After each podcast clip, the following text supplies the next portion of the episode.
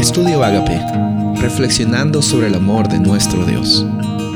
El título de hoy es Los pactos de Dios con nosotros, Deuteronomio 28, 1 y 2.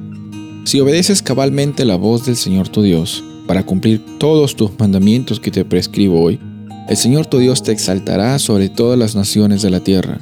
Además, las siguientes bendiciones vendrán y te alcanzarán si obedeces la voz del Señor tu Dios.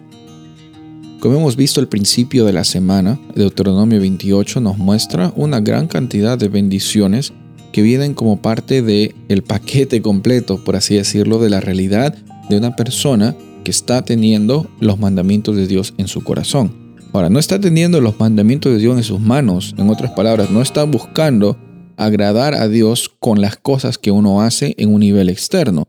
Eh, no nos confundamos, es muy importante el orden de los factores en mi experiencia de salvación. Seamos muy cuidadosos en, la realidad que nosotros vivimos del día a día, porque si pensamos que en algún momento lo que nosotros hacemos afecta la iniciativa de Dios o cómo es que Dios nos considera, estamos pensando que podemos traer algo a la mesa en esta realidad del pacto. En esta realidad del pacto es Dios nos ama, número uno, Dios intercede por nosotros y nos da la oportunidad, establece este pacto en el cual tú y yo tenemos la oportunidad de vivir. Ahora, y cuando reconocemos eso, en, nuestra vida está viviendo el Espíritu Santo, está transformando nuestras vidas en cada momento, nuestras prioridades se realinean. Como hemos visto el día anterior, la realidad de el reino de Dios y su justicia llega a ser nuestra prioridad.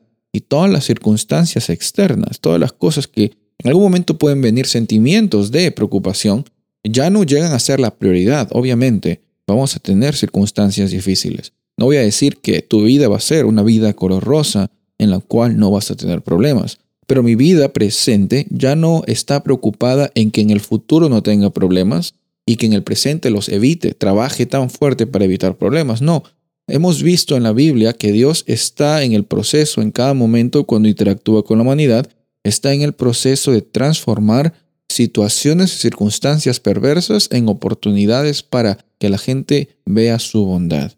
Por eso podemos descansar en la realidad de que Dios anhela eh, eh, vivir esta experiencia del pacto contigo y conmigo.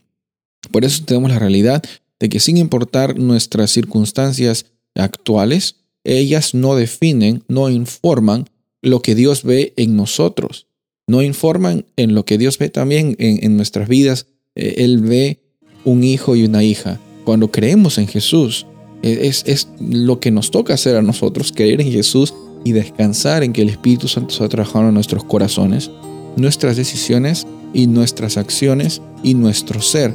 Va a estar todo en sintonía y estoy seguro que esa va a ser la realidad que tú vives y, y esa realidad va a ser una vida con abundancia, una vida con propósito, una vida con una identidad clara como un hijo, una hija Dios.